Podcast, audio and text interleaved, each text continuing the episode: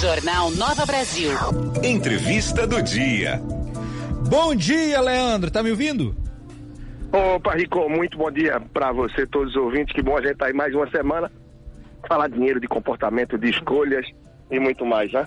Pois é. Leandro, essa semana eu pensei da gente falar um pouco sobre dívida, porque sabemos que é uma realidade do povo brasileiro. O salário nem sempre consegue cumprir, cobrir ali os gastos. Às vezes você tem que escolher qual conta pagar. Inevitavelmente acaba deixando tudo virar uma grande bola de neve, deixando conta para depois, outra para depois, outra para depois.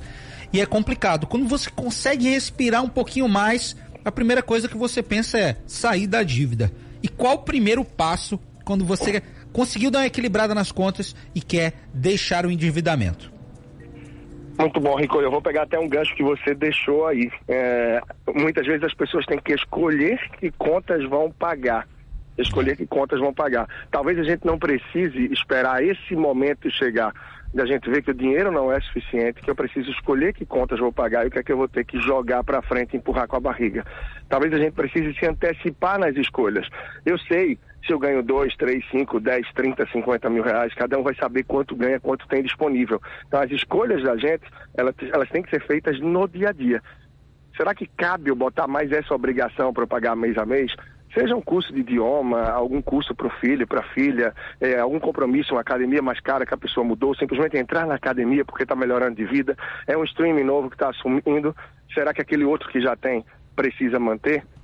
Então, no dia a dia, a gente tem que fazer essas escolhas, entender um pouco melhor quais são as despesas que eu tenho entre fixas e variáveis, quanto é que eu ganho. Então, Rico, é meio que um raio-x.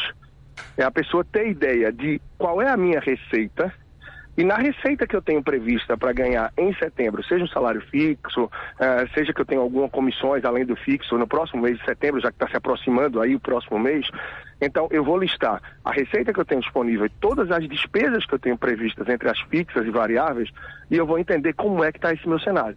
Se eu já estou vendo que antes de começar o mês está previsto de gastar mais do que ganho, incluindo todas as despesas, seja um financiamento, um aluguel, empréstimos e as parcelas deles que eu tenho a pagar. Então eu preciso me antecipar. Se eu vejo que esse mês ele já está com o previsto de empate, ou seja, gastar tudo que ganho, ou se já está previsto de gastar mais do que ganho.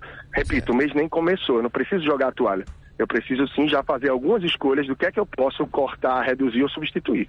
É verdade. Eu imagino que para algumas pessoas que tinham um determinado padrão de vida e tiveram um grande, uma baixa ali, né, um downgrade do seu patrimônio, do seu dinheiro, eu imagino que seja difícil comunicar aos filhos, né? Filho que fazia ali algum esporte, que fazia um cursinho, ou que estava esperando algum presente. Como é que a gente pode ter uma comunicação saudável com os filhos para poder ensinar um pouco mais sobre isso e falar da importância de, de sair da dívida, de ter um cuidado com o dinheiro, o que é que a gente deve fazer para ter essa relação saudável, econômica e que os filhos entendam? é muito assertivo aí, muito cirúrgico a sua pergunta, na veia e vida real, né? Isso é o mundo real. Quantas pessoas não passam por essa situação?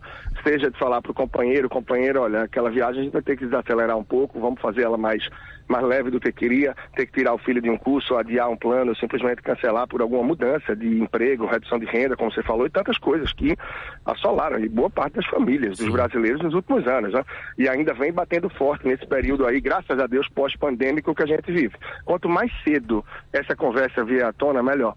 Então, é seja aquele casal que está no começo do relacionamento, seja aquele casal maduro, mas que falar de dinheiro é tabu, pouco a pouco introduzir esse assunto vai tornar com que ele, em alguns momentos, claro, tá, traga alguns conflitos, alguns desgastes, mas que pouco a pouco também ele se torne mais natural e que as coisas aconteçam de uma forma mais transparente, da mesma forma dos pais ou dos responsáveis para os filhos. Então, olha, deixar claro como é a situação, que a gente precisa de um orçamento, isso nada mais é do que a gente gastar dentro do que são as nossas reais possibilidades e que nesse momento, olha, a gente vai ter que fazer algumas escolhas aqui. E a gente está pensando em rever esse curso, rever aquela viagem, ajustar, adiar um pouco. É mais duro e é mais impactante quando se fala isso, se fala no assunto apenas na hora da perda. Sim. Então, construir essa relação de cedo, mesmo que seja agora no momento do desafio, vai deixar com mais tranquilidade e vai fazer com que eles, seja o parceiro, a parceira, os filhos, enfim, que a família participe desse game aí, desse dia a dia. Então é super importante que todos estejam envolvidos.